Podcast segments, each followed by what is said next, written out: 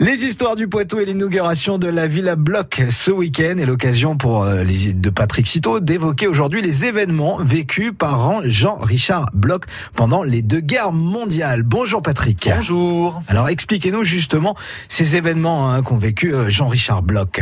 En effet, au-delà de son parcours d'homme de lettres engagé, Jean-Richard Bloch est profondément marqué par les deux conflits mondiaux.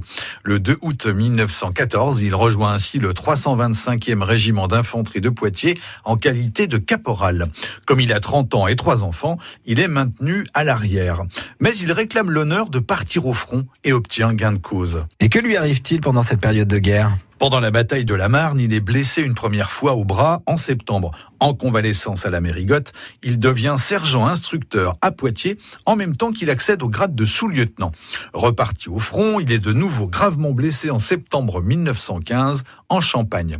En février 1916 à Verdun, une commotion cérébrale l'éloigne définitivement des champs de bataille.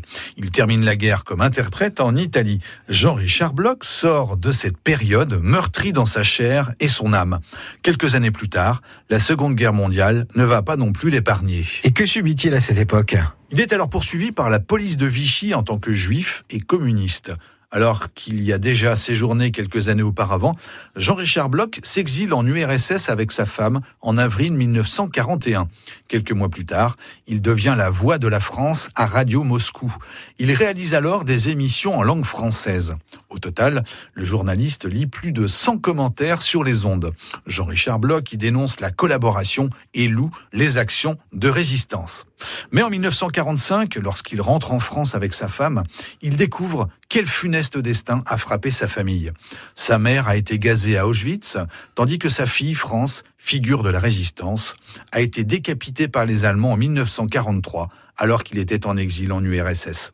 Les séjours de Jean-Richard Bloch en Union soviétique font d'ailleurs l'objet d'une conférence aujourd'hui à 18h30 à la médiathèque François Mitterrand, une manière de mieux comprendre l'importance de ce pays dans le parcours intellectuel de Jean-Richard Bloch. Merci pour cette histoire Patrick Cito à retrouver sur francebleu.fr.